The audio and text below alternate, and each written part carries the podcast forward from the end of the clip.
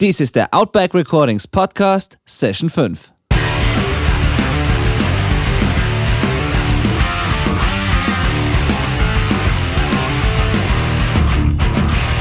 Willkommen zum Outback Recordings Podcast, der Show für die Punkrock und Hardcore Community. Inspirierende Menschen, wertvolle Einblicke und spannende Stories präsentiert von eurem Host Benedikt Hein. Ja, herzlich willkommen zu einer neuen Folge vom Outback Recordings Podcast. Mein Name ist Benedikt Hein. Ich bin Musikproduzent, Engineer und Betreiber von Outback Recordings. Und mein heutiger Gast ist Chef von Spam, S-B-A-M, Künstler, Grafikdesigner, Organisator des Spamfest, ein Festival, dessen Line-Up sich liest wie das Who's Who der äh, Punkrock-Szene weltweit ähm, seit neuestem auch Labelbetreiber mit Spam Records. Und wenn man sich die Bands und Leute anschaut, mit denen dieser Typ arbeitet, dann ist das schon sehr, sehr beeindruckend, vor allem in der kurzen Zeit, in der er es erst macht eigentlich. Ähm, ja, ich denke, er sollte uns dazu am besten selber was erzählen. Äh, herzlich willkommen, Stefan Beham. Hey, hallo. Danke für die Einladung. Gerne, danke, dass du Zeit genommen hast. Ähm, ich hoffe, ich habe es einigermaßen richtig erklärt, was du machst. Wahrscheinlich ist es noch viel mehr, aber die Sachen, dafür, dafür kenne ich dich. Und ähm, ja, was die drei Sachen betrifft, bist du, ich sage jetzt mal, ein bunter Hund in der Szene. und genau. Ähm, vielleicht stellst dich selber mal kurz vor und erklärst uns, was du aktuell gerade machst. Ähm, ja, also ich habe eigentlich gestartet das alles äh, vor, vor drei, vier Jahren mit, mit, mit Spam äh, durch die ganzen Artworks. Äh, dann ist halt nur das Festival dazugekommen und jetzt einfach seit einem Jahr das Plattenlabel auch aktiv, wo wir jetzt gerade auch am Start sind und schauen, dass wir pro Jahr so zehn Releases rausbringen. Und das war eigentlich am Anfang gar nicht geplant, dass wir überhaupt ein Plattenlabel gründen und so. Ähm, aber das hat sich das irgendwie so eingefügt in das Ganze mit den Artworks, mit dem Festival mit dem Record-Label, also wir wollen da irgendwie so eine ganze Marke schaffen und ja, das hat irgendwie ganz gut zusammenpasst. Ja, cool. Also das hängt alles zusammen unter dem Dach Spam praktisch. Genau, ähm, ja. Ja. Äh, und begonnen hat es mit diesen Artworks. Ähm, ich glaube, ich kenne, oder ich habe zumindest äh, in einem Interview gelesen, wie das angefangen hat und finde es ziemlich spektakulär. Vielleicht kannst du das mal kurz äh, erzählen. Ähm, ich weiß nicht, ob du weißt, was ich meine, aber der erste Kunde hat sich sehr spektakulär gelesen für mich. Äh, der erste Kunde war der Joey Cape. Ja. Genau, also das war einfach reiner Zufall. Also ich bin dann über Facebook rumgesurft und dann habe ich gesehen, dass eben der Joey Cape von Legwagon so einen Designpreis ausgeschrieben hat für seine Solo-Australien-Tour. Und dann habe ich gedacht, ja, machst du halt mit und, und probierst irgendwas. Das waren irgendwie, ich habe vorher nicht wirklich Berührungspunkte gehabt mit, mit irgendwelchen Bandposter, also was mir das immer gereizt, aber ich habe das nie gemacht. Und dann habe ich es einfach probiert und habe was hingeschickt und ich glaube zwei Tage später hat er dann gemeldet und gesagt, dass ich gewonnen habe. Und dann habe ich gedacht, ja cool, äh, sowas würde mir eigentlich Spaß machen, das öfter zu machen. Dann habe ich halt noch einen Entwurf geschickt für Bad Astronaut, das ist also ein Side-Project von ihm. Ähm, das, was er dann auch genommen hat. Und dann habe ich einfach weiterhin probiert und habe halt dann was für mich first gemacht und der Gimme Gimme. Und das haben sie dann auch genommen und dann bin ich eingeladen worden nach Amsterdam zum Konzert von ihnen. Und da haben wir uns dann das erste Mal getroffen und so. Und dann ist das Ganze so ein bisschen losgegangen. Also mit dem, mit dem, mit, mit dem, dass ich überhaupt das machen wollte und sowas und dass das irgendwie dann angefangen hat, Spaß zu machen. Genau, so, so ist es eben begonnen. Und dann habe ich halt zigtausend Mails geschrieben an die ganzen Bands. Und ja, das war ungefähr vor, vor drei Jahren. Ja. Ah, das ist erst drei Jahre her tatsächlich. Genau, so um den Dreh, so dreieinhalb Jahre, ja. Sowas, ja. Wahnsinn. Mhm. Wahnsinn.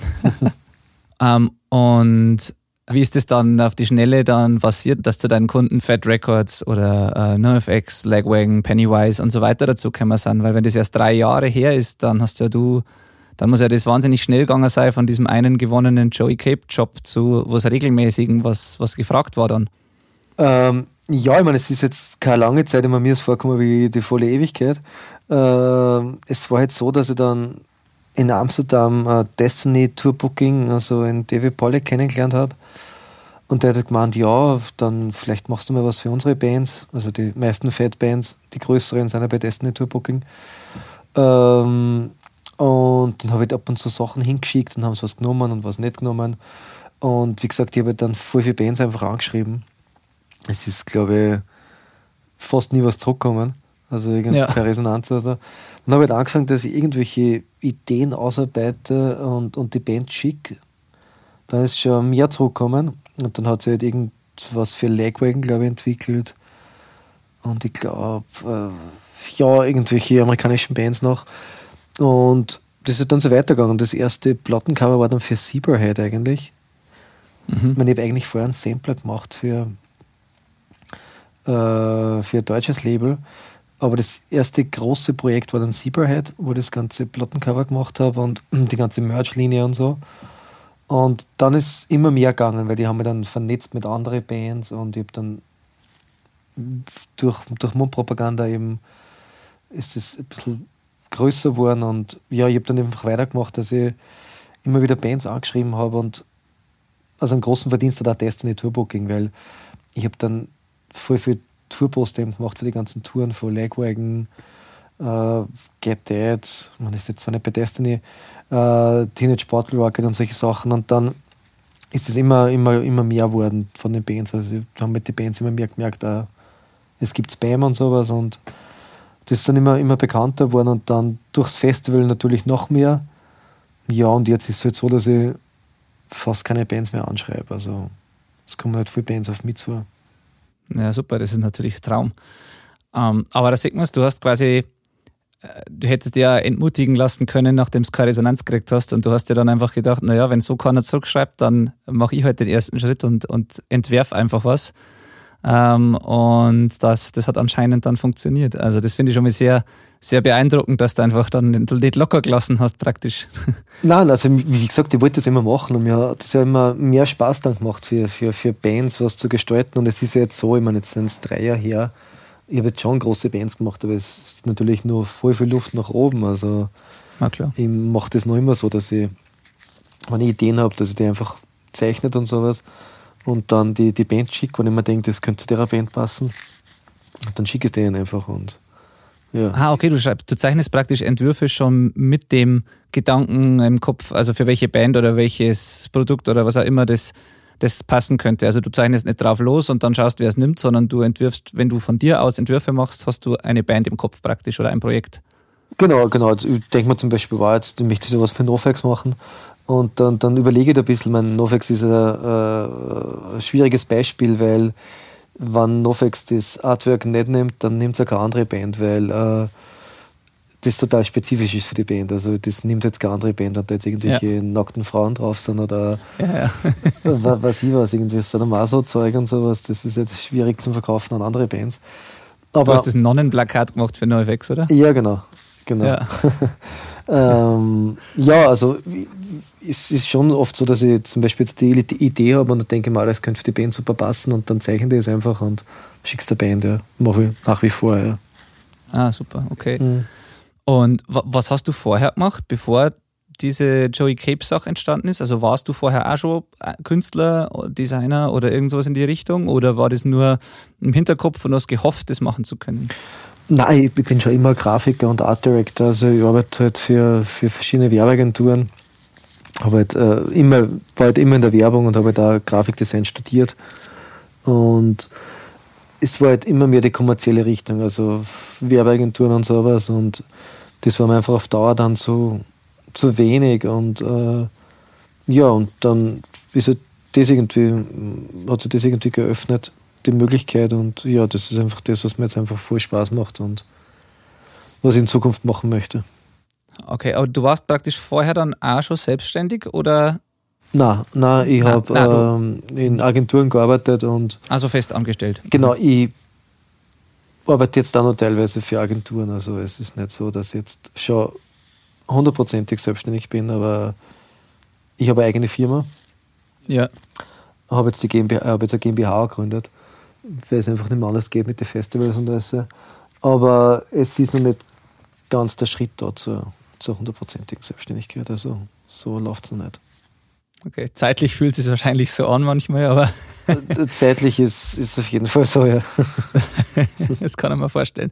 Also ich stelle mir gerade dieses Festival, äh, vielleicht äh, genau, gehen wir darauf mal kurz ein, wie das entstanden ist, weil das ist was für mich, ähm, also ich habe auch die ein oder andere Show schon veranstaltet und, und kleine ähm, Festivals mit einer Handvoll Bands, aber in der Größenordnung mit der Menge an Bands und diesen, die, auch dieser Größenordnung an Bands, ähm, das hört sich für mich nach einem unfassbaren Mammutprojekt an, sowas zu machen. Und äh, das ist ja dann auch ziemlich schnell eigentlich, eigentlich dann gegangen, oder? Weil das Spamfest hat es ja wahrscheinlich auch erst nach, dem, nach dieser Gründung vor drei Jahren praktisch gegeben, oder? Genau, das Spamfest gibt es jetzt seit letzten Jahres, also seit 2017. Äh, war in einer anderen Location, in einer viel kleineren Location für, ich glaube, 350 Besucher. Äh, und die Resonanz war aber so gut, dass wir dann einfach eine größere Location braucht haben. äh, aber ja, also es hat einfach so angefangen, dass ich mir gedacht habe, hey, jetzt kenne ich schon so viele Bands und es wäre doch cool, ein eigenes Festival zu machen. Und so hat das einfach dann alles begonnen und sowas. Und dadurch, dass ich relativ gute Kontakte zu den Bands habe, ist es ein bisschen einfacher gegangen. Aber es, es macht total viel Spaß, das Ganze zu planen. Aber die, die, die Wochen davor und die Wochen danach sind furchtbar. Also, wenn es dann wirklich drauf losgeht und sowas. Also, das ist wirklich nicht mehr so easy, weil jetzt die Bands auch immer mehr werden. Also, wir haben es heuer das erste Mal in Wels im Schlachthof gehabt. Da haben wir, glaube ich, 23 Bands gehabt in zwei Tagen. Dann war es jetzt im Oktober die Fall Edition, da haben wir 13 Bands an einem Tag gehabt. Und für Mai wird es dann so circa 45 Bands geben an drei Tagen. Und das wird dann schon ziemlich heavy. Also Wahnsinn. Wird sicher lustig werden, aber äh, ziemlich, ziemlich anstrengend. Ja, ähm, und es war ja dann beim ersten Mal praktisch schon relativ groß. Ähm, wie wie kamst du überhaupt dazu, dass du gesagt hast, das, das will ich machen? Ah, mir, das, mir haben Konzerte machen schon immer Spaß gemacht. Also ich wollte das immer machen, wieder und sowas, aber nur einfach so Clubshows und dann habe ich mir gedacht, war eigentlich war so ein Festival schon cool. So ein kleines. Also ich, ich habe halt so Indoor-Festivals viel, viel lieber wie, wie, wie große Outdoor-Festivals. Also so ein bisschen im familiären Rahmen. Also so 1000 Besucher, das finde ich mir so klasse, weil mir taugt das selber bei, bei, bei Clubshows auch, wenn ich eine Band vor, vor maximal 1000 Besucher sehe, dann hat das irgendwie so ein bisschen einen, einen familiären Touch da. Also wenn du so riesen Stadien hast und sowas, das taugt mir überhaupt nicht.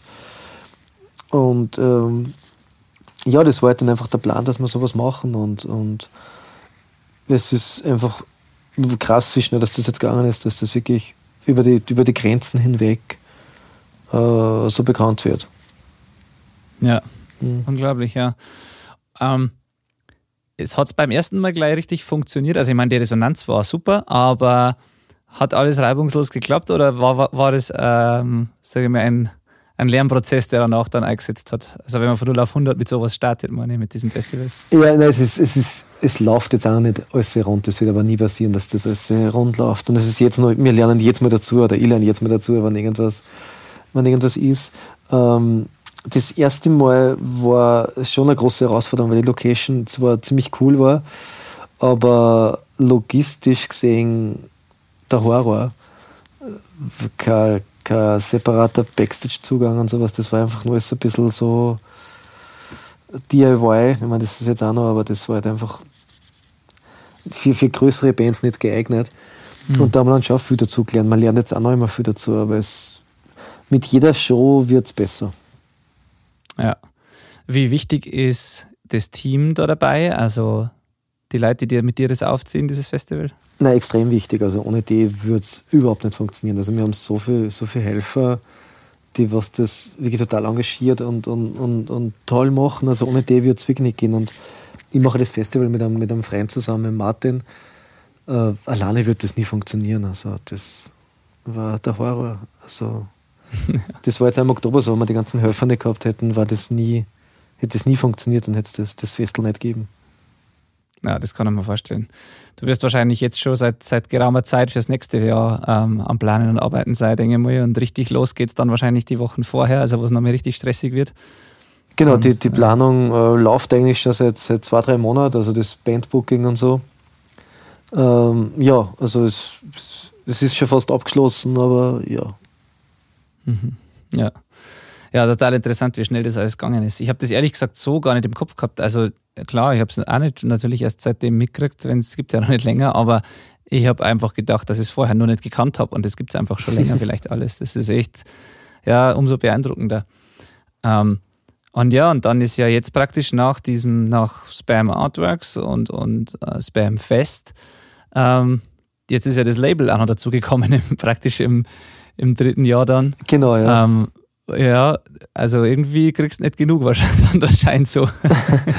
Aber das ist ja auch nochmal irgendwie, also was man irgendwie zeitlich stemmen muss. Total, ja. Man, mir, wird, mir wird halt relativ schnell langweilig und darum äh, aber ich hätte gern 100.000 Projekte laufen. Ja. Ähm, das, das Label war nicht wirklich geplant. Es war einfach so, dass das so gestartet hat, dass wir eigentlich einen Sampler gemacht haben für Spamfest 2 im Mai. Ja. Aber es ist vorher schon losgegangen, dass mir ähm, Consumed äh, gefragt hat, ob ich nicht eine neue EP rausbringen möchte. Auf meinem, also ob ich nicht ein Label gründen möchte und die neue LP rausbringen möchte für ihn. Und dann haben wir so gedacht, hm, keine Ahnung, was, ich habe das noch nie gemacht und so. Aber es ist, der Reiz ist da und dann, das war eigentlich der Startschuss dann für, für Spam Records, also Consumed. War okay. Eigentlich, war eigentlich die erste Release, erste offizielle Release, ja. Und es war klar, dass es nicht nur bei dem Consumed Release bleibt, sondern dann, wenn, dann machst du es praktisch gescheit als Label und fängst damit an und dann hast du dann die nächsten Sachen schon gedacht wahrscheinlich. Genau, genau. Und das, das was ja dann auch wieder zugutekommen ist, ist, dass ich einige Bands ja privat relativ gut kenne und die dann überzeugen kann, ob Kinder, dass man zum Beispiel ein Reissue macht von The Fun It All oder Get Dead, äh, dass die gleich am Label sind und äh, das hilft natürlich das pusht natürlich der Label voll, wenn du eigentlich gleich am Anfang große Namen drauf hast. Und ja, so ist das entstanden und, und dann sind immer mehr Bands dazugekommen und äh, ja, jetzt läuft die erste Kooperation mit Fat Records dann im November, dass wir gemeinsam ein Album rausbringen von Useless ID, also 7 Inch. Und ja, das hätte man nicht gedacht, dass das so schnell geht, dass er mit Fat Records einmal, also Fat Records in, ja, ja. also mir in Europa und, und, und Fat Records im Rest der Welt halt rausbringt, ja. aber das ist halt dann schon cool, ja. Ja, das ist mehr als cool. Ähm, über welchen Vertrieb ähm, veröffentlichst du? Hängst du an irgendeinem Vertrieb dran? Weil wahrscheinlich alleine kannst du es ja gar nicht in die Läden bringen. Also Nein, wir haben das zuerst nur über den Shop gemacht am Anfang. Ja. Äh, und wir haben einen Vertrieb äh, über Broken Silence. Ah ja, okay. Weltweit, ja. ja. Super, okay. Ja, cool. Das ist auch, auch richtig richtig schnell gegangen und ja, auch wieder quasi nicht mal ein Jahr alt jetzt das Label und dann diese Kooperation mit, mit Fat Track gleich. Wahnsinn. Na, aber es greift halt schön ineinander bei dir, gell? wenn man sagt, ähm, das Artwork, Festival und Label äh, so ein bisschen im, im ähm, bewegt sich ja doch so im ähm, ja, in, in, so einem familiären Kreis von Bands, auch wenn es große Namen sind, aber das sind halt, wie du schon sagst, für dich ja teilweise persönlich, persönliche Bekannte. Und das lässt sich wahrscheinlich gut verbinden unter dieser einen Marke. Das ist schon echt geschickt. Also ja, genau, also das ist der Plan. Also wir möchten halt das immer so ein bisschen familiär halten. Und es gibt ja keine so Deals, wie dass man jetzt zum Beispiel jetzt, dass eine Band für drei Alben unterschreibt oder sowas. Wir machen das ja. einfach. Ja, es läuft irgendwie ein bisschen wie bei Fat Records. Es gibt so One-Record-Deals und sowas und, und alles halt nach persönlicher Absprache und, und ja, also alles, alles ganz easy. Ja, vermutlich einfach prozentual bei kleinen Auflagen, oder? So wie man es halt normalerweise genau. kennt von kleinen Labels, ja. Genau. Ja, super. Ähm, auf was achtest du, wenn du, also suchst du selber aktiv nach Bands fürs Label oder nimmst du, wartest einfach, was werde ich, also die werden wahrscheinlich Leute anfragen und du wirst dann da raussuchen, was passt oder, oder gehst du selber auf Bands zu und suchst dir das und äh, wenn ja, auf was, worauf achtest du bei der Suche nach Bands? Ähm, ja, es ist unterschiedlich. Also ich kriege relativ viel, viel Anfragen und ähm, äh, aber ich gehe natürlich auch auf Bands zu, also so ist es nicht. Ähm, ja, es ist immer schwierig. Also erstens weil muss mir das gefallen, was, was ich rausbringe. Und äh, ja, ich meine, das ist einmal der, der wichtigste Faktor, dass man die Musik gefallen muss. Und es muss irgendwie also ein bisschen abheben vom Einheitsbrei.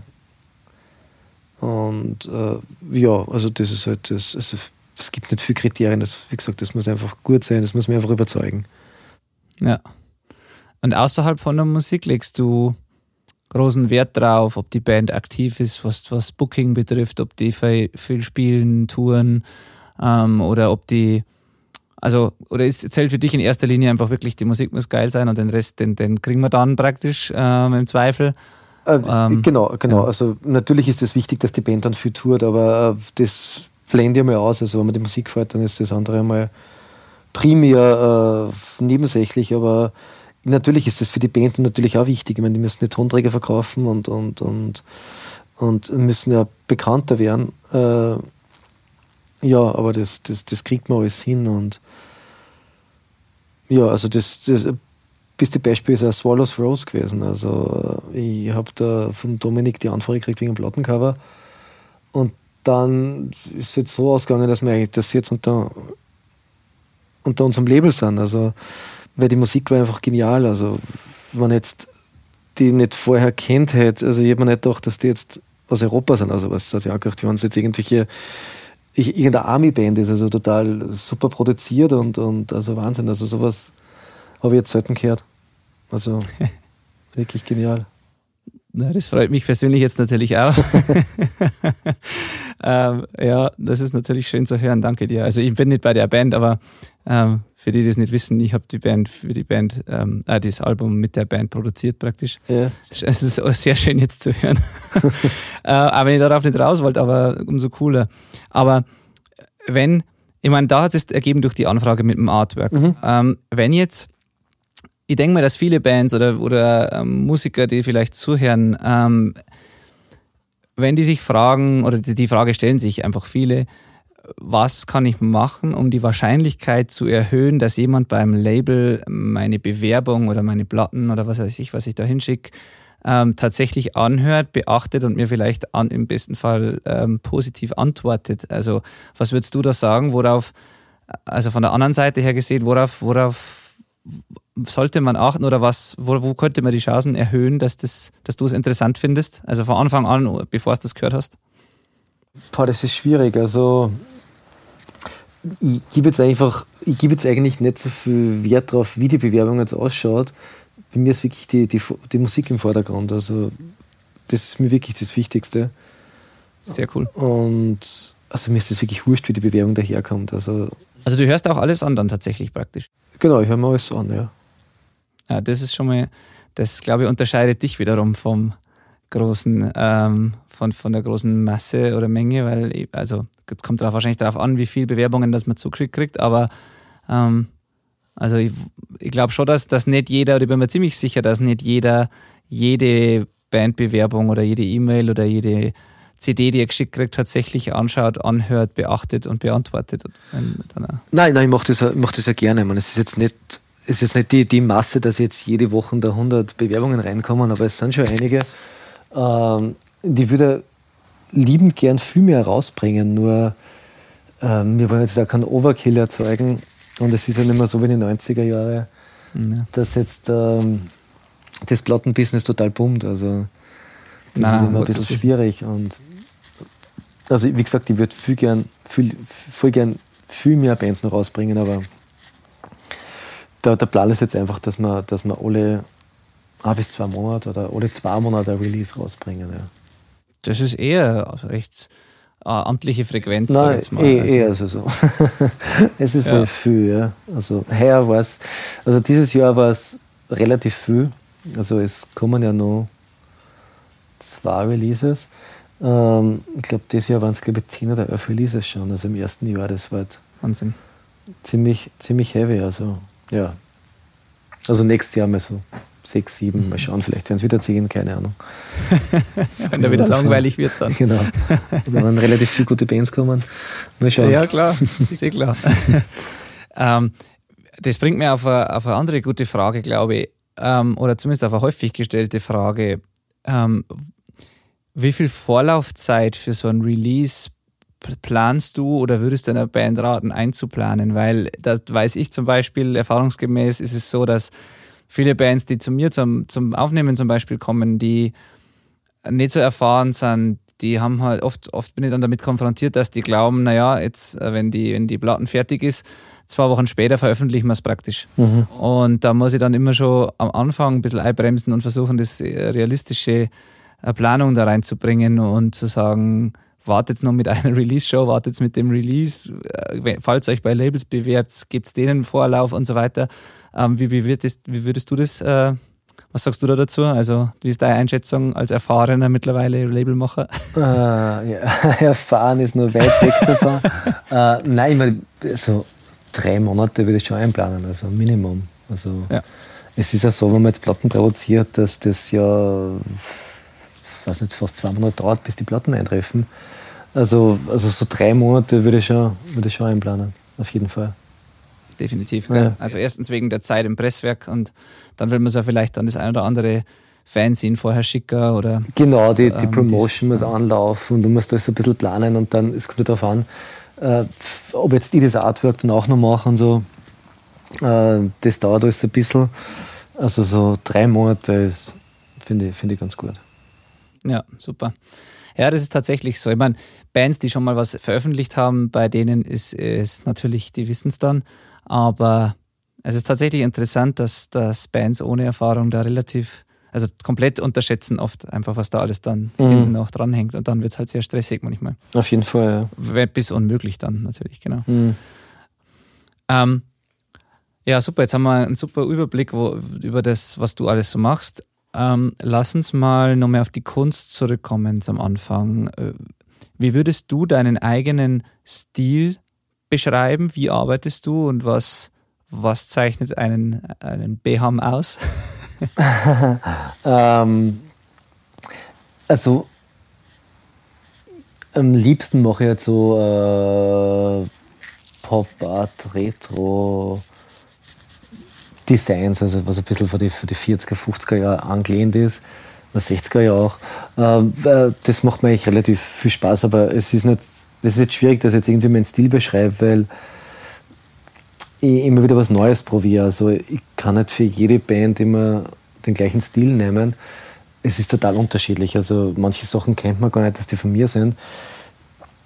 Es ist, es ist, es ist ich probiere mir das ein bisschen mehr Handschrift reinbringen, aber es ist natürlich auch von Band zu Band verschieden. Also wenn jetzt zum Beispiel für eine Hardcore-Band was mache, dann geht es gegen solche Pop-Art-Sachen meistens überhaupt nicht. Es ist immer total schwierig, da einen, einen Stil einen, zu finden, was wirklich an total auszeichnet. Also das ist jetzt schwer, okay. schwer zum Sagen.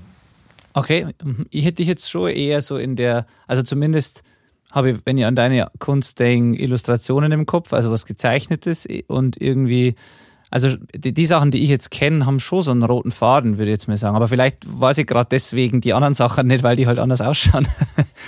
Ähm, das kann natürlich sein. Ja, ich meine, ich, aber du, ich probiere Aber du bist grundsätzlich, illustrierst du, also du zeichnest praktisch, oder?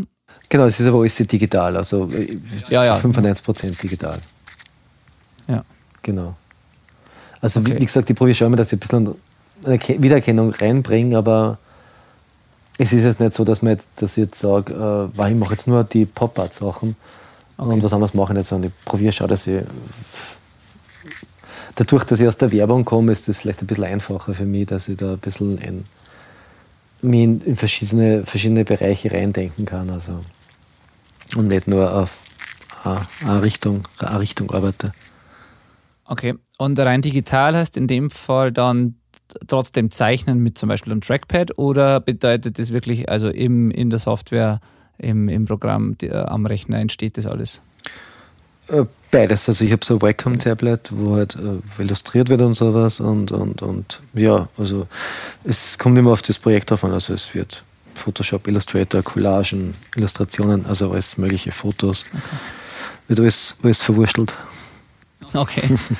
Und die, die Inspiration für sowas ziehst du dir, wie gesagt, dann aus der jeweiligen Band, der Musik oder von dem, was der Kunde halt will, praktisch, wie du vorher das gesagt hast?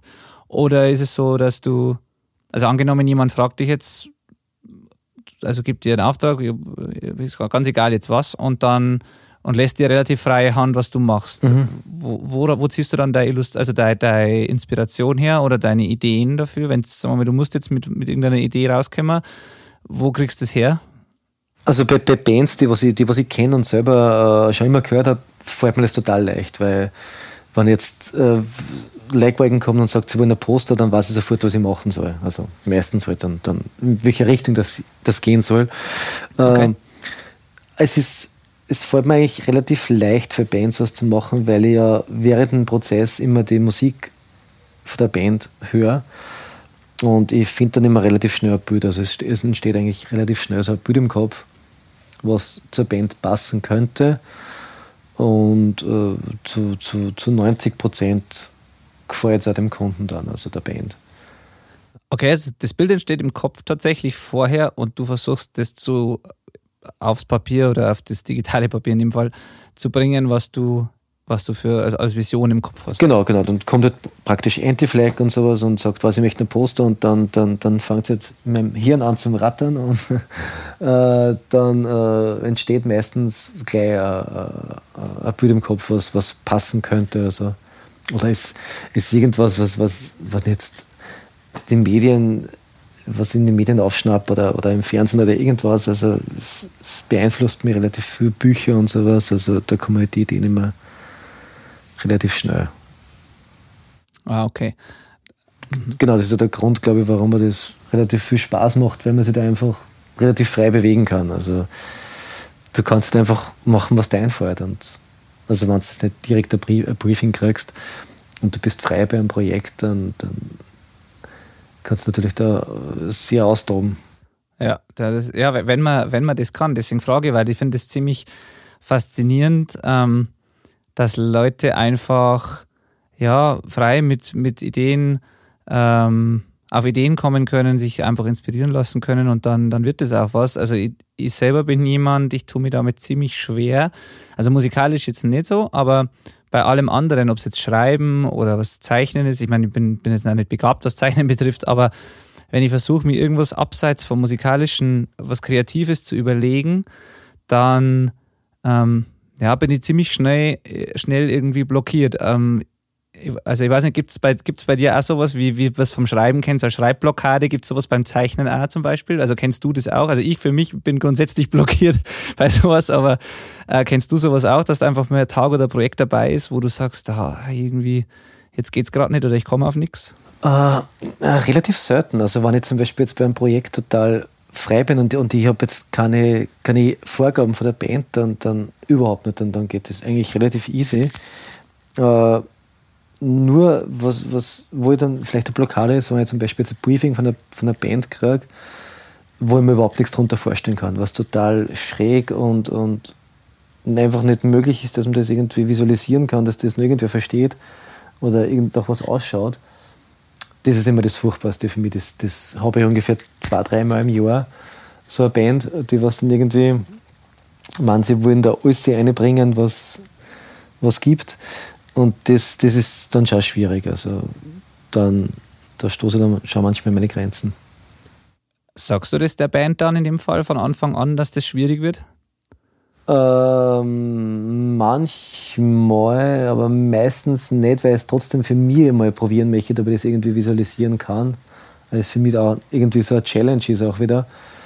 Ja. Ähm, na, meistens nicht. Also ich probiere das dann schon immer, wenn das wenn es dann wirklich überhaupt nicht geht, wenn ich dann sehe, ich, ich spiele mir da jetzt Stunden und sowas und das funktioniert einfach nicht, dann, dann sage ich es meistens der Band, aber manchmal funktioniert es dann doch wieder und das ist dann so für mich dann auch irgendwie cool, weil dann weiß ich, es, auch wenn du denkst, äh, das geht jetzt einfach nicht, es, irgendwie funktioniert es dann doch und sowas. Das ist dann so eine Challenge, wo mir einfach bei dem Job nicht fad wird. Also du machst immer wieder neue Sachen und das ist dann wieder immer wieder Herausforderung und das ist dann schon toll. Das ist echt toll, ja. Ja, ja bewundernswert. Also ähm, ja, weil bei dem Umfang auch an Sachen, das, die du machst, dass da immer wieder was Gutes und Individuelles dabei rauskommt und dir die Ideen nicht ausgehen, das finde ich sehr, sehr beeindruckend. Ähm, Danke. Wenn wir schon bei dem, ja, okay, bei diesem konkreten Beispiel Swallows Rose vorher, einfach nur, weil es mir natürlich bekannt ist, jetzt wie das ausschaut, dieses Cover. Mhm. Äh, wo kam da die Idee her? Äh, die Idee ähm, ist von der Band selber gekommen. Okay. Also im Großteil, ja. Also ich habe es dann einfach nur visualisiert, aber die, die Idee ist zum Großteil von der Band gekommen, ja. Ah, okay, tatsächlich. Ja. Aha. Ja, gut, aber dann, aber also auch wieder ja, cool zu sehen, was da entstanden ist, weil so hätten sie es bestimmt nicht selber erdacht oder ausgeführt, wie es dann letztlich ist, weil es schaut einfach richtig gut aus. Also.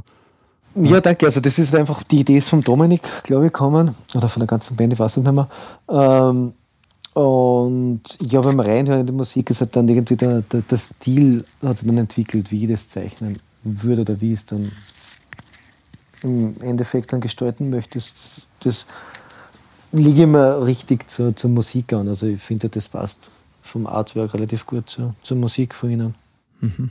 Ja, passt wirklich. Sehr, sehr gut. Du hast vorhin kurz mit Büchern erwähnt, die auch einfließen in deine Inspiration. Ähm, Gibt es bestimmte Werke oder bestimmte Bücher, auf die du immer wieder zurückkommst oder wo du immer wieder was rausziehst? Na, das ist jetzt einfach nur so, wenn ich jetzt irgendwo was lese, dass ich dann irgendwo was aufschnappe, wo ich mir denke, weil in dem okay. Satz steckt so viel drinnen, äh, was, was jetzt irgendwie in eine, in eine Poster mal reinpacken möchte und sowas, aber dass ich jetzt irgendeinen spezifischen Autor habe, wo ich mir die, äh, die Inspiration hole, habe ich eigentlich nicht. Ich meine, ich habe relativ viel Bukowski mal gelesen. Äh, da hat sich natürlich auch viel, viel entwickelt, dann bei irgendwelchen Artworks, auch für Novex und sowas.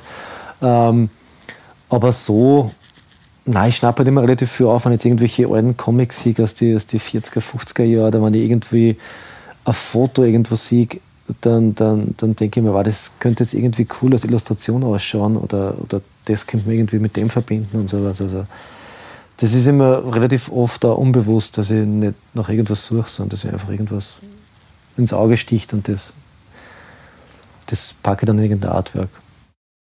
Und merkst du dir das einfach oder machst du dir irgendwie sofort Notizen, wenn du jetzt, sagen wir mal, du bist irgendwo unterwegs, liest was, hörst was, ähm, nimmst dann gleich das Handy und, und notierst das oder einen Notizblock oder irgendwas oder merkst du es einfach und irgendwann kommt es wieder?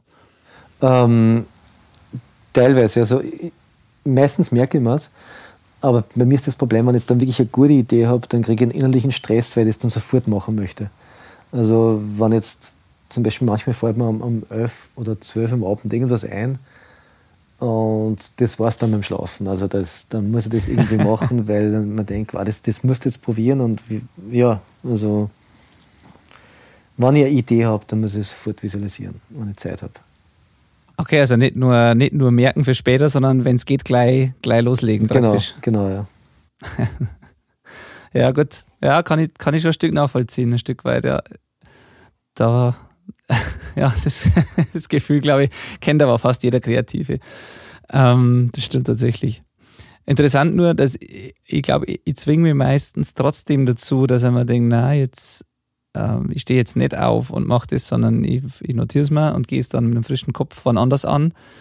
Ähm, ich widerstehe dem Drang dann meistens, kann es aber auch verstehen, wenn man sagt, na, das muss ich jetzt sofort machen, weil jetzt ist gerade frisch und jetzt, jetzt kommt was raus dabei. Ja.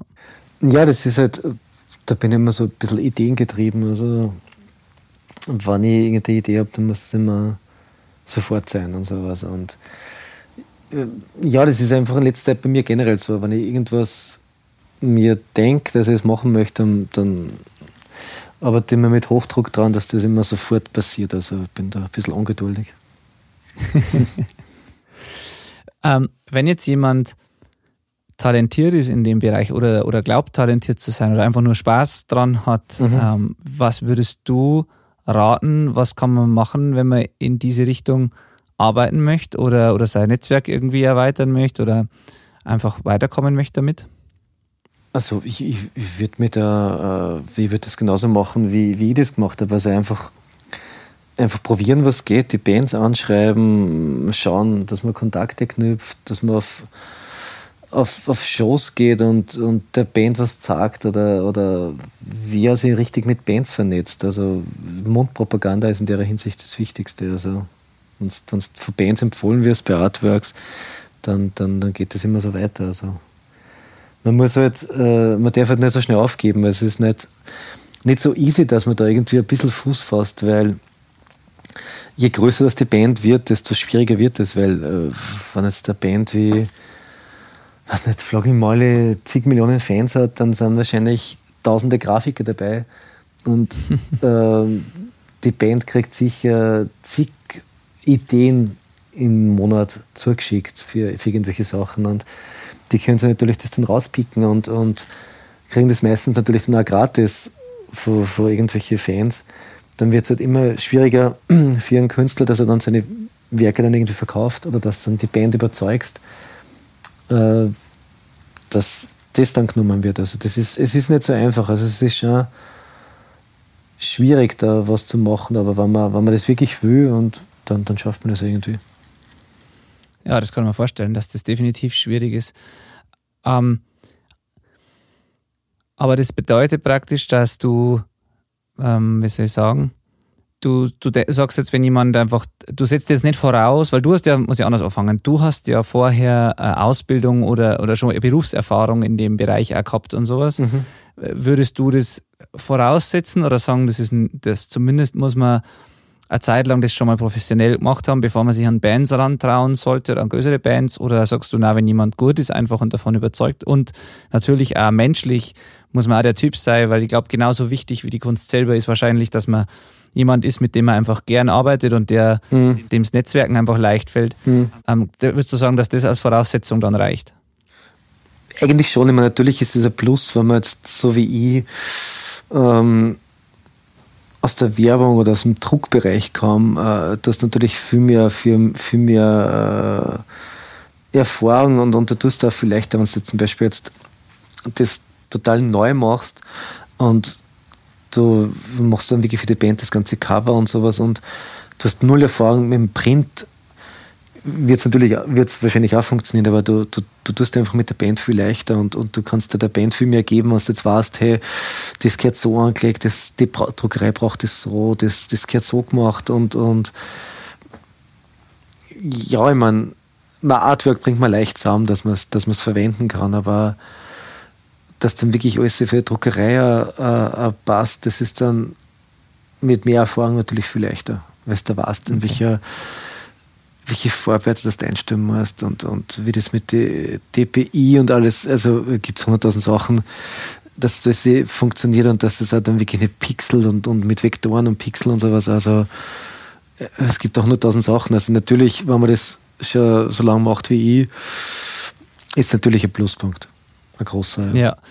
Aber diese Dinge, das war ja aus Erfahrung, weil manchmal, weil es nicht anders gegangen ist in der Vergangenheit, habe ich solche Sachen auch selber machen müssen, zumindest den technischen Teil für die Druckerei. Und solche Sachen kann man sich ja zumindest zum gewissen Teil durchaus ja selber beibringen, wenn man sie, wenn man sie äh, damit befasst, viel recherchiert und selber lernt. Also so eine richtige Ausbildung oder Beruf ist man ist sicherlich der, der, der beste Weg, was das betrifft, also der umfangreichste.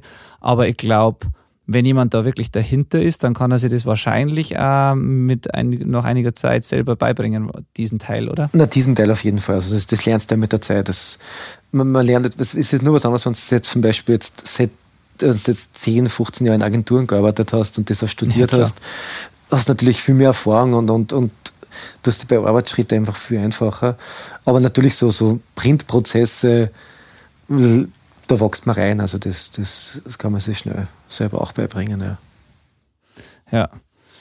Ja, ich finde, also wie gesagt, das ist einfach, einfach glaube ich, schon für viele Leute inspirierend, dass, ich meine, auch wenn du diese Erfahrung schon gehabt hast, aber dieser Schritt dann zu sagen, ich will für Bands arbeiten und ich gehe jetzt hin und kontaktiere die einfach und schaffst dann innerhalb von drei Jahren für diese, so, so, so einen Bekanntheitsgrad in dieser Szene zu erreichen. Das ist schon tatsächlich inspirierende, inspirierende Geschichte. Darum frage ich, weil ähm, das, das ist ja, betrifft ja bei manchen Leuten vielleicht dieses, dieses Zeichnen und, und Artworks machen mhm. und bei anderen ist es vielleicht ein anderes Talent oder also irgendeine andere äh, Sache, die sie für Bands oder für die Szene oder für wen auch immer machen könnten. Ähm, und ja, zu sehen, dass jemand das, was ihm Spaß macht, dann zu einem Beruf oder zu einem, zu einem zumindest zu was, was ähm, ja, ein großes Publikum erreicht zu machen, dass das jemand schafft, das ist auf alle Fälle, glaube ich, für viele Leute cool zu sehen, weil man glaubt immer, das ist so unerreichbar, diese, diese Größenordnung von Bands und man glaubt immer, ja, niemals könnte ich Legwagon, NoFX oder irgendeine Band ansprechen, in Kontakt kommen damit. Und tatsächlich äh, ist es doch relativ schnell machbar anscheinend. Ja, also ich meine, wenn man das jetzt irgendwie vor drei Jahren gesagt hat, hätte ich dann auch ausgelacht, dass ich das mache. Also, mhm. dass ich da jetzt mein Festival habe und, und äh, bin Joey K privat kenne und so, äh, hätte, ich, hätte ich auch nie geglaubt und sowas. Aber es ist halt wirklich so, wenn man, wenn man was wirklich will, also wenn man es wirklich will und, und total hartnäckig daran arbeitet, dann, dann schafft man es auch, egal was das ist. Also das ist halt mein, meine Philosophie. Also ich glaube wirklich, dass das jeder, jeder, was er will, wenn er was wirklich will, schaffen kann. Ja. Ja, das ist immer wieder schön zu sehen. Und das funktioniert tatsächlich überall. Wenn ich da jetzt schaue, gerade bei uns zum Beispiel auch dieses, das Jugendcafé in Zwiesel, was so ein legendärer kleiner Club ist, wo die, die Jugendlichen und jungen Erwachsenen, die dort sind, die die Shows machen selber, mhm. da ist es genauso. Die kennen manche von den, von diesen Bands auch mittlerweile persönlich. Die kommen jedes Jahr wieder total gern in diesen kleinen Club. Ähm, und da ist auch so, wenn die mit Freunden oder mit, mit Leuten in ihrem Alter woanders reden, dann sagen die, ja, ja, Wahnsinn, das, äh, wie kennst du diese ganzen amerikanischen Bands, wie gibt's das? Ja. Und die sind halt da reingewachsen, haben, haben es einfach, haben sich gut angestellt, haben das cool gemacht und die Bands wollen immer wieder kommen und es funktioniert schon auf, in verschiedenen Bereichen immer wieder und ist gar nicht so, nicht so schwer, wenn man es halt wirklich will und richtig macht. Ja, das ist gerade in der Szene irgendwie das Schöne, weil ich glaube, das geht in anderen Genres oder ähm, ja, das geht, glaube ich, nicht überall so gut wie in dieser, in dieser alternativen oder, oder Punkrock, Hardcore-Familie und Szene. Da glaube ich, das ist schon ganz was Besonderes auch, dass, dass das so nahbar ist alles. Und trotzdem so groß. Mhm, denke ich auch, ja. Also ja. bin ich ja. voll deiner Meinung, ja. ja. Was ist denn dein musikalischer Background eigentlich? Hast du jemals selber Musik gemacht, äh, in Bands gespielt oder, oder wie war? Genau. Ähm, wie ist es bei dir? Nicht wirklich. Also ich habe einmal angefangen, dass ich Schlagzeug und, und Gitarre lerne. Aber ich habe das dann wieder schnell aufgehört, weil ich einfach äh, vielleicht zwingend Talent gehabt habe oder, das Interesse nicht so groß war damals. Äh, Nein, ich habe jetzt nicht wirklich in einer Band gespielt und, und habe nicht wirklich kein, kein Instrument spielen ich war dann einfach immer, immer, immer Fan von der Musik seit, seit meine Teenagerjahre und, und ja, das hat sich dann immer mehr so entwickelt, dass ich immer mehr was für die Bands machen wollte und genau. Und wie bist du zu dieser Art Musik gekommen und wann? Also Punkrock im Großen und Ganzen, sag ich jetzt mal. Das hat eigentlich angefangen so, so richtig eigentlich mit, mit, mit Green Day, glaube ich. Also ich glaube Basket Case habe ich damals irgendwie zufällig am MTV oder Viva gesehen, also das Musikvideo. Ja. Und dann habe ich gedacht, wow, cool. Äh, und dann ist eben zu der gleichen Zeit Offspring rausgekommen, da gab es Smash und Self-Esteem dann damals. Und ich meine, es ist damals mit Nirvana schon angefangen, aber es ist jetzt nicht, nicht, nicht Punk und so. Mhm. und, und dann ist halt immer mehr gekommen, die Musikrichtung. Dann habe ich immer in NoFX reingehört und dann ist Legwagon gekommen dann nur Use for a Name, dann die ganzen Fat Records Bands und dann ist es einfach total dahingegangen. Ich habe einfach gewusst, das ist meine Musik, das, das macht mir Spaß, das höre ich gern und, und dann habe ich halt einfach äh, geschaut, welche Bands gibt es noch und, und, und, und ja, dann habe ich halt, bin ich den ganzen Nachmittag in Plattenläden verbracht und habe mal in jede Band reingehört, wo ich das Cover cool gefunden habe und, und ja, so hat das einfach alles begonnen. Okay. Ähm, stimmt es, dass der erst, ich habe das gelesen, aber ich kann es irgendwie gar nicht glauben, dass der erste Show oder erstes Punkkonzert tatsächlich in Paris war und tatsächlich nur für das eine Konzert? Genau, genau. Also ich, ich, das war mit meinem Bruder, so bin ich nach Paris gefahren. Also er hat gesagt, wir schauen uns Nofex an. Ich habe dann gesagt, ja cool, ich bin dabei, weil ich habe noch keinen Führerschein gehabt. Ja. Und dann, ich wollte mir so in Österreich anschauen. Er hat gesagt, na, dann fahren wir gleich irgendwo hin, was fahren wir weiter weg und dann sind wir wirklich nach Paris gefahren. Das war der volle Horrortrip, weil wir haben uns, glaube ich, fünfmal verfahren. Sind dann irgendwie, weiß nicht, 20 Stunden nach Paris gefahren. Dann sind wir eine Stunde vor dem Konzert angekommen und nach dem Konzert sind wir wieder heimgefahren. Ja. Also wirklich total strange. Ich meine, es war, war wirklich cool, ähm, aber es war schon ein bisschen anstrengend. In derselben Nacht dann heimgefahren praktisch? Genau, ja. und es war wirklich der erste, der erste Punkshow. Also nichts so ähm, im lokalen Jutz, im Jugendzentrum oder in irgendeinem kleinen Club oder so, sondern tatsächlich das erste Mal war NoFX in Paris. Genau, genau, ich glaube, das war mit 16 oder was. Und ja, und dann ist losgegangen. Dann, dann bin ich halt, glaube ich, jede, jede, Woche oder jede zweite Woche auf irgendeiner Punkrock-Show gewesen. Ja, aber NoFX war das erste. wo ich mich erinnern kann. Ja. Und dann warst du infiziert. Genau, genau. Ja. Schwer, ja. ist schwer, ja. Ähm, Punk ist schon insgesamt äh, ein wichtiger Bestandteil wahrscheinlich von dir und deinem, deinem Leben allgemein, oder? Also was bedeutet es für dich? Ja, ich meine, das ist halt einfach eine, eine Philosophie. Also ich muss jetzt da nicht irgendwie äh, ein Iro haben und sowas und, und irgendwas. Äh, es ist einfach so eine Lebenseinstellung. Also es ist schwer zu beschreiben, aber das, das hat mich halt immer geprägt. Also die ganze, die Einstellung, also ja, ich meine, das ist jetzt irgendwie schwierig zu beschreiben, aber das, von der Musik her hat mir das immer was mitgeben und so ein bisschen Autor, gegen die Autorität und, und, und, und, und frei und, und ja, also das hat mir echt, glaube ich, seitdem ich 16 oder 15 bin, dann ziemlich geprägt. Das bedeutet, für dich war da nicht, nicht nur das, die reine Musik wichtig, sondern die haben auch die Texte und was dahinter steckt und eben diese ganze Philosophie von Anfang an fasziniert und interessiert. Genau, also ich bin sowieso einer, der was, die, wenn er sich eine CD jetzt damals gekauft hat oder Platten gekauft hat, äh, ich habe mir immer die Texte total durchgelesen. Also ich habe die dann meistens auswendig kennen und mich das schon immer interessiert. Also nicht nur die Musik, ich meine, natürlich muss die Musik einmal gut sein, dass ich mir einen Text überhaupt durchlese. Also wenn die jetzt die Band jetzt scheiße ist, dann den, lesen wir den Text nicht durch. Aber das hat mich natürlich schon immer total interessiert. Also ich habe mir immer alles durchgelesen, die ganzen Credits und, und was die Band zum Sagen hat und äh, war mir immer schon relativ wichtig. Ja. Das ist, nach wie vor, cool. nach wie vor.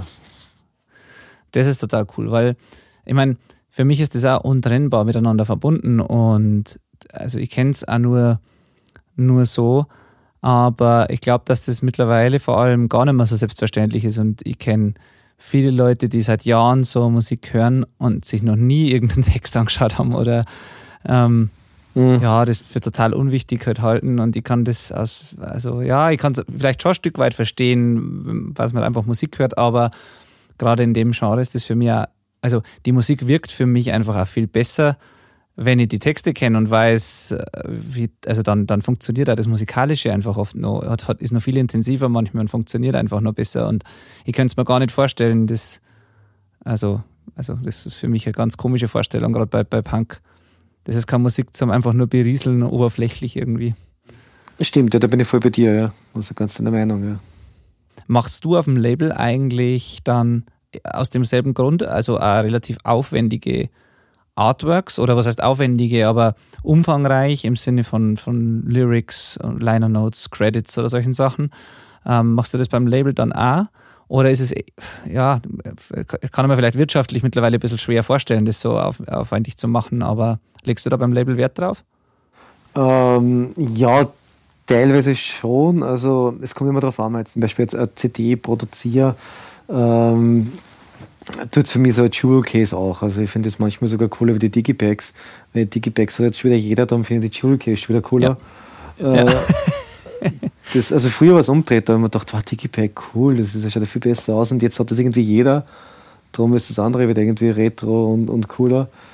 Ähm, für mich ist halt wichtig, dass das Artwork einmal super ausschaut bei der Platten. Also das ist für mich schon mal ein Kriterium. Und, und natürlich ist es cool, wenn jetzt dann äh, Lyric Sheets drin sind und sowas, aber es ist dann natürlich auch immer eine Budgetfrage. Also ja. das ist halt immer das Problem, dass es einfach nicht mehr so ist wie, wie vor 20 Jahren. Ja, deswegen frage ich genau. Das ist leider so, ja. ja. Macht, macht ihr überhaupt Vinyl noch bei, bei auf deinem Label oder machst du grundsätzlich CDs und Downloads nur? Nein, nein, Vinyl auch. Vinyl schon. Ja. Mhm. Auf jeden Fall. Ja, ja. Ähm, ja ähm, also ja, das ist ein schwieriges Thema, weil man möchte selber als Musikliebhaber natürlich dieses, das relativ aufwendig und, und schön haben alles, aber jeder, der schon mal eine CD oder der Platten vor allen Dingen gepresst hat, der weiß, dass dem Ganzen Grenzen gesetzt sind, meistens budgetmäßig, weil mhm. ähm, da muss man einfach, muss man einfach so sagen. Stimmt, ja. Ähm, ja. ja. Ähm, was anderes noch, was ich gerade, was ich auch gelesen habe im Vorfeld, du, du machst ja Art-Shows, also quasi Ausstellungen, sag ich jetzt mal laienhaft. Mhm. Ähm, jetzt fliegst du, glaube ich, demnächst in die USA, um bei FedRack eine Ausstellung zu machen, eine Art-Show. Ähm, ist es, das ist, glaube ich, dann das erste Mal äh, in USA, oder? Genau, das ist das erste Mal in den USA, ja. Das ist bei, bei Fat Records direkt im, im, im Warehouse, also im Headquarter in San Francisco, genau, ja. Wie kam es dazu? Äh, Hartnäckigkeit, also ähm, ich, das war immer äh, äh, ein Traum. Also ich meine, ich bin mit Fat Records aufgewachsen. Die Musik hat mich immer geprägt. Und es war dann immer so ein Traum, dass man irgendwas für Fat Records mal machen kann. Also sei es jetzt für eine Band ein Cover machen, das habe ich dann schon gemacht und habe ich heuer zwei Sampler gemacht für, für Fat Records. Und dann habe ich mir gedacht, äh, ja, es war doch mal cool, dort auszustellen. Und dann habe ich den Kontakt gekriegt von Fat Records, dann habe ich die angeschrieben. Und dann habe ich halt nicht gleich geantwortet, dann habe ich nochmal zurückgeschrieben, hingeschrieben. Äh, und dann war es jetzt so ein zwei-, dreimonatiger Prozess, dass wir das irgendwie entwickelt haben, dass ich dann das Go gekriegt habe. Also, die waren von Anfang an interessiert. Aber es hat halt immer dauert, bis dann gesagt haben, war erst wir müssen das mit dem Office, mit den ganzen Leuten abklären, ob das überhaupt möglich ist. Und ja, vor ein paar Wochen ist dann die Zusage gekommen und ja, ich bin mega gespannt. Also. Aber das war auf, dein, auf, deine Initiative rauf praktisch. Genau, also, genau. Ah, okay. Mhm. Mhm. Ja, Wahnsinn. Also auch Glückwunsch dann, dass das wieder geklappt hat. Super, super Sache. Danke, danke. Ja, es ist halt also ein bisschen der Ritterschlag, wenn man dann in, bei Fat Records ausstellen kann. Das ist halt dann schon so ein kleiner Kindheitstraum bei dem Label, was man, also für mich ist das einfach in einem Punk-Bereich das beste Label. Wenn man da dann ausstellen kann, das ist dann schon cool. Ja. Wir haben wahrscheinlich alle vor ja, 15, 20 Jahren die, die Sampler schon gehört yeah. und, und, sind damit aufgewachsen. Fat Music for Fat People und solche ja, Sachen. Das stimmt, war halt ja. da, das glaube ich, hat jeden von uns geprägt und ähm, ja, das ist tatsächlich ein Ritterschlag. Das, ist, das kann ich mir vorstellen. Und wie, wie muss man sich das vorstellen? Wie läuft sowas ab? Also ich, ich als nicht kurz Experte, wie, wie, ja, was ist so eine Art Show? Wie funktioniert das? Ja, normalerweise mache ich das immer in so einem Bars oder in Galerien, dass ich halt dann was die Bilder vorher aufhänge und dann gibt es so eine kleine Vernissage und eine kleine Rede oder irgend sowas. Also wie ganz normal im Kunstbereich halt das so der Fall ist und dann gehst halt die ganzen Artworks ab und zu ein bisschen durch und, und die Leute können es dann anschauen. Ähm, so ist es halt im, im, Regelfall, aber wie es jetzt dann bei Fat Records ablaufen wird, kann ich noch gar nicht sagen. Also okay. das ist halt im, im Rahmen auch von einer, die haben einmal im Monat oder alle zwei Monate so ein Record Store Day, wo sie dann in einem Warehouse aufsperren und die ganzen Leute dann kommen können und dort einkaufen können. Und im Rahmen von so einem Record Store die, äh, findet dann die, die Artwoche statt. Und ja, also ich weiß noch gar nicht, was man da genau erwartet. Und, und äh, ja, also ich lasse mich da jetzt überraschen, aber ich kriege relativ viele Nachrichten von, von Leuten aus äh, San Francisco und LA, dass sie sich schon mega drauf freuen und sowas. Die, was ich eigentlich nicht, nicht kenne. Also die haben Ja, halt mich angeschrieben und sowas. Mhm.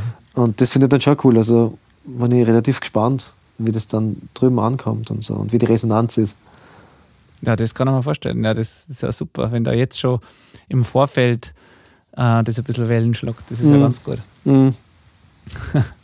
Bei, das heißt, bei uns machst du diese Art-Shows schon länger dann. Also, oder Immer- immer wieder mal. Ich mache ab und zu so in Linz und sowas, also wo ich halt äh, mein Büro habe, ab und zu Artshows, aber das, der, der Plan ist jetzt schon, dass jetzt äh, die internationaler werden sollen. Also San Francisco ist mal der Anfang, dann ist nur geplant, dass ich einen in Berlin mache.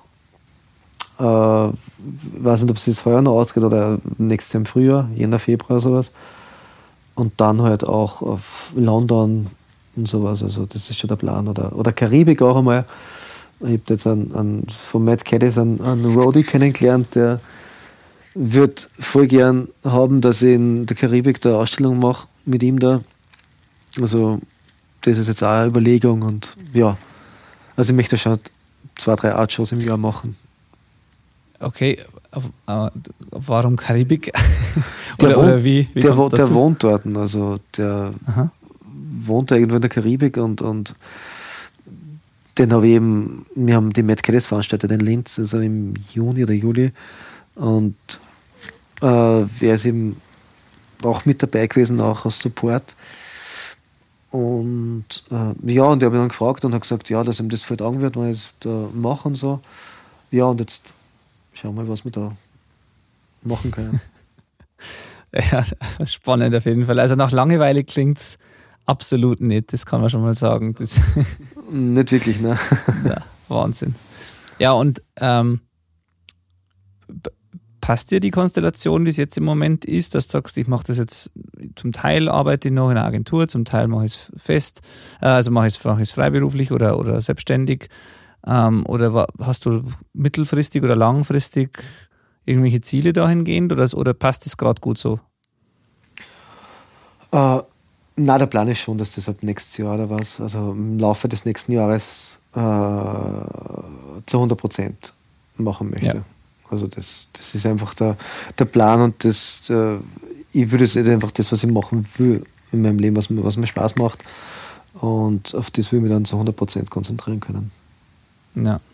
Ja, vor allem, also wie gesagt, bei dem Umfang jetzt, also zeitlich ist es ja definitiv ein Fulltime-Job. Und wenn das dann mhm. noch irgendwie sich ausgeht, ähm, dass man vernünftig davon leben kann, dann ist das ja, naja, dann ist ja Wahnsinn, das ist ja super. Ja, na auf jeden ja. Fall. Also das, wie gesagt, das ist der Plan und muss ja. irgendwie so aufgehen. Ähm, Jetzt hast du Gelegenheit noch, ähm, auf alle Fälle irgendwelche auf Sachen hinzuweisen, die gerade bei dir aktuell sind, die wir vielleicht vergessen haben. Äh, steht irgendwas an? Hast du irgendwas, was man, auf was man die Leute hinweisen könnte? Ähm, ist jetzt schwierig. Also das, wie gesagt, nächstes Jahr das Spamfest findet ja statt im Mai, 1. bis 3. Mai, mit 45 Bands. Dann ist eben die Ausstellung in San Francisco. Ähm, im Herbst wird es wieder Fall Edition geben. Eventuell werden wir das Punk in Drublic veranstalten in Österreich. ähm, das sind jetzt einmal die Pläne. Also jetzt momentan, also sonst fällt mir jetzt eigentlich nichts ein. Meine, es sind jetzt natürlich voll viele Artworks noch geplant und so für Bands, ja, aber, aber das primär, also mal geht es nochmal ums Festival im Mai das möchten wir halt nächsten Monat abschließen mit dem Booking und allem drum und dran. Und ja, das hat jetzt mal Priorität. Wie schaut es da aus ticketmäßig? Ab wann gibt es da Tickets und wie schnell muss man sein? Es gibt seit äh, Mai Tickets. Ach, habt ihr gleich fürs, im Jahr vorher schon fürs nächste Jahr wieder angefangen? Auch? Wir haben äh, beim Mai-Event haben wir 150, glaube ich, weiß jetzt gar nicht, wie, wie viele Early Bird Tickets verkauft und die waren dann sofort weg. und dann haben wir, glaube ich, vor ein paar Wochen die Not so Early Bird Tickets rausgeschmissen. Und ich glaube, da gibt es jetzt nur zehn Stück. Und wenn die ausverkauft sind, dann startet der normale Ticketverkauf. Also ich glaube, das gibt dann nur 400 Tickets, also, also 450 Tickets. Okay. Genau. Aber erfahrungsgemäß äh, sollte man schon eher früher zugreifen, weil ich glaube, das Festival im Mai war, glaube ich, drei, vier Monate vorher ausverkauft und Oktober war ausverkauft. Also die Chancen stehen gut, dass im Mai auch wieder ausverkauft ist. Ja, sehr gut. sehr, sehr cool. Ähm, irgendwelche aktuellen Releases noch geplant demnächst, die, auf die man hinweisen sollte? Oder gibt es vielleicht einen Pre-Order gerade für irgendwas?